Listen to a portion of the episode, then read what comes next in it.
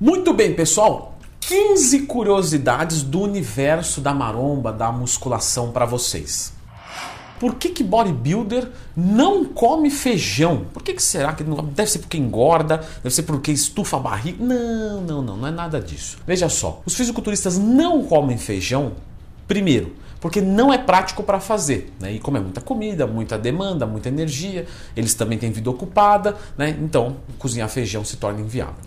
Segundo, ele tem muita fibra. Então, como os bodybuilders comem muita quantidade de comida, se eles comem muito feijão, automaticamente eles ingerem muita fibra.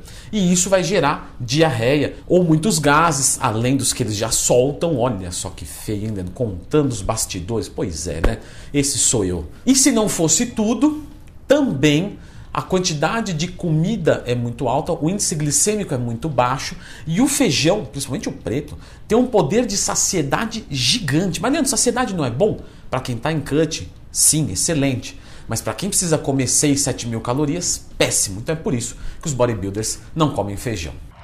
Por que, que eles treinam errado? Leandro, eu vejo eles roubando nos movimentos, né?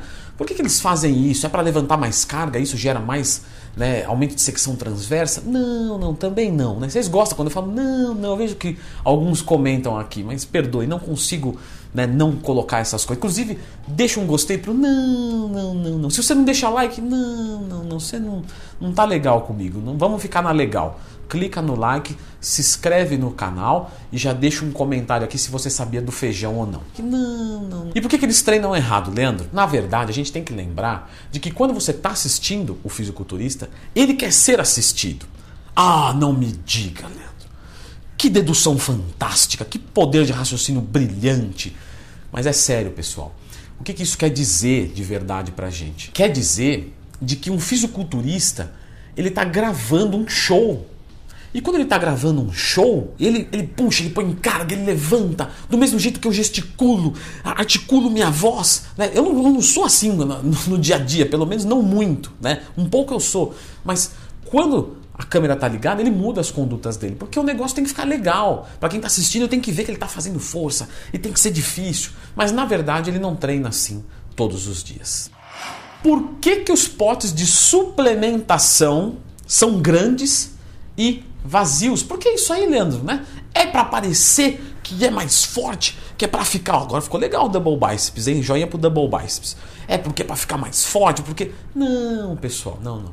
Aí eu de novo, tá vendo? Ah, eu vou parar com isso aqui, viu? Não, não. É porque, veja só, imagina só ter um pote pro whey, um pote para caseína, um pote para albumina, um pote para malto, um pote, cada um com um tamanho. Aí se não bastasse, um pote para o BCA, um pote para o ZMA, um pote, né? Sendo que tem cápsulas de tamanhos diferentes, densidades de pó diferente. Aí um produto é 900 gramas, o outro é 1,4 quilos, o outro é 1,2 quilos. Imagina ter uma série de potes. Isso encareceria o custo. Por quê? Porque demandaria mais necessidade de várias coisas para se fazer, se formular e para se acompanhar. Então é mais fácil você ter o estoque de dois potes do que de quatro, cinco, seis formatos de potes diferentes para ter a formulação de cada um desses potes, de tampas, né? Então é só por isso. A primeira progressão de carga para hipertrofia aconteceu com um é, homem chamado Milon de Crotona, que você provavelmente já ouviu essa história, mas não está associando ao nome. Que eu acho fantástica, inclusive, acho brilhante essa progressão de carga, foi a primeira documentada da história. Onde ele pegou um boi bebê, um boizinho, e carregava ele no colo, dando vários passos por dia. Só que todo dia ele fazia a mesma coisa. E todo dia o boi aumentava de tamanho, porque ele estava crescendo. E ele também ficava mais forte a cada dia, porque ele andava com esse boi. E aí que foi a progressão de carga, a primeira da história. Porque aí ele foi desenvolvendo a sua força no mesmo ritmo de que o boi foi ganhando tamanho. Diz, além da mitologia, que no final, é, veja só que coisa, é, ele matou o boi e comeu inteiro cru, né? Mas isso é mitologia.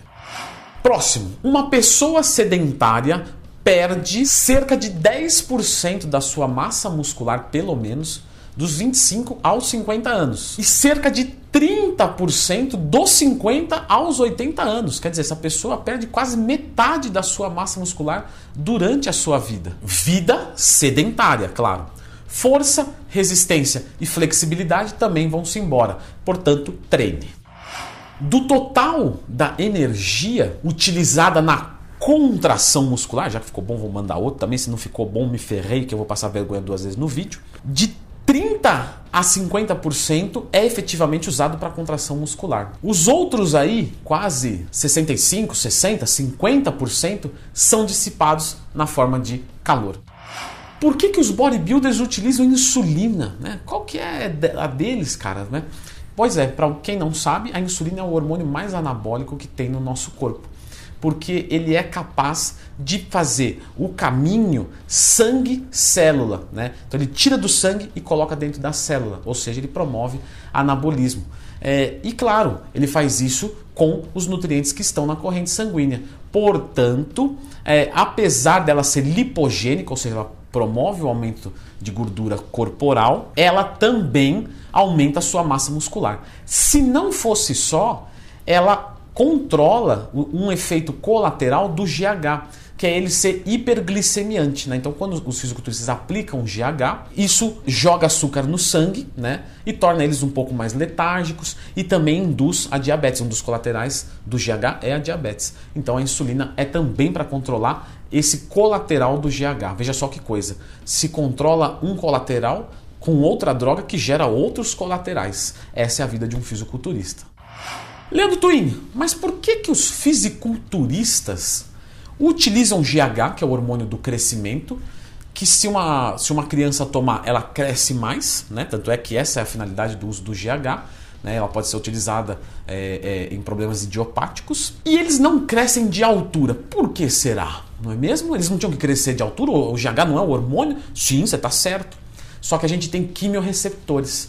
E esses quimiorreceptores, que são os sítios onde o GH vai se ligar, eles se fecham depois de um tempo, mas não todos. Por isso que tem uma eficiência fisiológica, é, é, é ergogênica do GH. E esses sítios se fecham, então eles não têm onde se ligar para aumentar a altura. Por isso que uma pessoa que é muito baixa e toma GH, é, ela não vai aumentar a sua altura, a menos que ela tenha os quimiorreceptores que estão presentes quando ela é mais nova.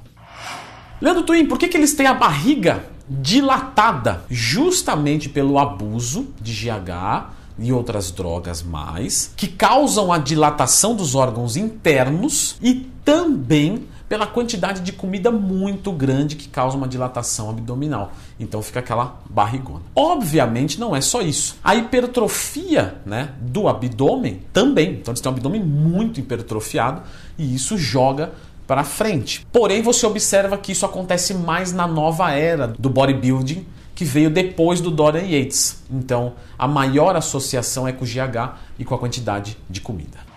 A musculação, ela é um esporte originado desde os anos 40 com o levantamento básico de peso. Contudo, podemos ter referências da prática de levantamento de peso 4.500 anos antes de Cristo, que já apresentavam homens que levantavam peso. E eu falei disso no último e eu falei disso no vídeo sobre a história da musculação.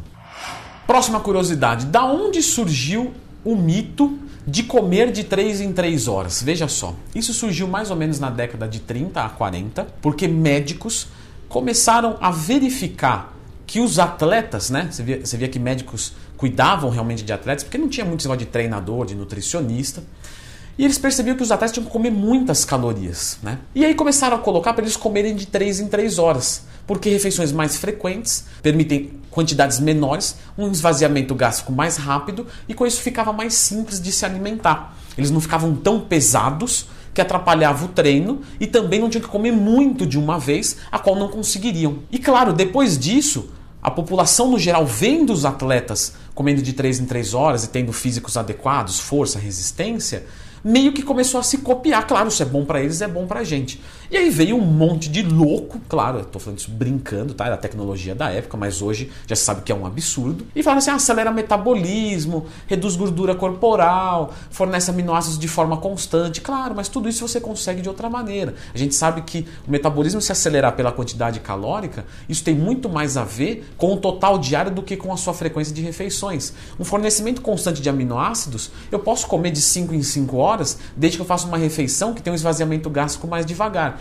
E por aí vai. Portanto, hoje isso já caiu por terra, mas é aí que vem a sua gênese. Como que o pessoal da área de musculação ganha dinheiro, né? E por que eles não comem doce, né? Não, não, não, não, não. Não, não. Veja só que legal. Olha o que eu tenho aqui. Uma barrinha de proteína da Robra Growth Suplements. E eu tenho junto o creme de avelã, que é um tesão de gordura boa. E hoje, em demanda da intervenção tecnológica, conseguimos comer algumas coisas docinhas e gostosas e saborosas e nutritivas, certo? E quem é desse meio da musculação não ganha dinheiro subindo num palco. Sabia disso? Fisiculturista. Eu, né? Eu, claro, não vou ganhar porque não subi em palco nenhum. Mas como que eles ganham dinheiro? Justamente com patrocínios. Então veja só que espontâneo, que legal, né? Coisa de cara inteligente. Bota já o tema do vídeo junto com a propaganda. A barrinha é 2,34, 10 gramas de carboidrato, 9 gramas de proteína na de cookies, 10 gramas na de churros menos de 100 calorias e ainda tem, se não bastasse, 10 gramas de fibra. Veja só que fantástica essa barrinha. Maravilhosa. Não, irmão, não, gosto não posso comer doce, Leandro. Aqui, ó. Não, não posso comer doce, ó. Ó, ó. Aí, ó. Pronto. Doce pra caramba. Doce pra caramba. E a barrinha custa 2,34. E é uma delícia. Leandro, tu, onde é que eu acho a barrinha? gsuplementos.com.br. Qual que é o teu cupom, Leandro? Não vou falar. Como é que não vai falar? Não me interessa se vai vender pelo meu cupom ou não. Dane-se isso. Estou indicando porque eu gosto, porque eu utilizo. Então, não utilize o meu cupom. Utilize o cupom de qualquer um. Não utilize cupom nenhum. Dane-se. Estou te dando uma dica na moral. Por que, que eles se pintam? Porque justamente isso melhora os nossos cortes. Então, isso junto com a luz, junto com baixo percentual de gordura, melhoram os nossos cortes. Então, é por isso que eles passam aquela tinta para parecerem mais definidos. Por que, que eles não bebem leite? É porque engrossa a pele? Não, não, não, não. Errou feio, errou rude. O leite é fantástico, né? Inclusive a barrinha da Growth. Ah, agora ficou bom, hein? Agora fiquei bom de propaganda. A barrinha da Growth tem só whey e caseína. Não tem colágeno, não tem soja, não tem aminoespeak, não tem porcaria nenhuma. Só tem proteína do leite, que é fantástico.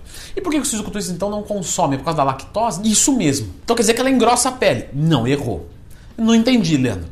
Vou explicar porque não vou, não pretendo fracassar na minha missão, porque se você sentou para ver o vídeo e não entendeu, a culpa é minha, né? E não sua, porque o meu comprometimento é vir aqui te ensinar. Você não está comprometido com nada, mas também não, né? Se esforça um pouquinho para me ajudar, já que eu não sou perfeito. É por causa da lactose, porque todos nós temos uma produção de lactase limitada. O que é a lactase, Leandro? É a enzima, é quem digere a lactose. Então, se você ingere 5 gramas de lactose e você tem, eu vou fazer um exemplo hipotético, tá? Eu sei que não funciona assim. 5 gramas de lactase, ela vai dar conta e beleza. Não vai mudar nada a tua vida, não tem problema, tá tudo sossegado, tudo de boa. Só que, se você ingerir 6 gramas de lactose e tiver 5 gramas de lactase, vai sobrar um. E isso vai dar distensão abdominal, diarreia, é, é, gases, e outras coisas mais. Como os fisiculturistas ingerem muitas e muitas calorias, bater proteína, carboidrato com leite pode se tornar inviável. E é por isso que a maioria evita, mas não tem problema você consumir, dentro das quantidades que seu corpo digere. Mister Olímpia, né, que é o campeonato fundado em 1965, com frequência anual, ou seja, até hoje foram 53 edições e o primeiro campeão foi Larry Scott. No último ano, 2018, em que ano você está vendo isso? Escreva aqui nos comentários. Shawn Holden ganhou, surpreendendo né, o Phil Heath. Mas afinal de contas, quem é o dono do Mr. Olympia? Né? É o Joey Wader. Beleza, pessoal? É isso. Você tem mais alguma curiosidade desse universo? Se sim, escreva aqui nos comentários. Se você já provou a barrinha da Growth ou o creme de avelã, escreva aqui também. Muito bem? Beleza?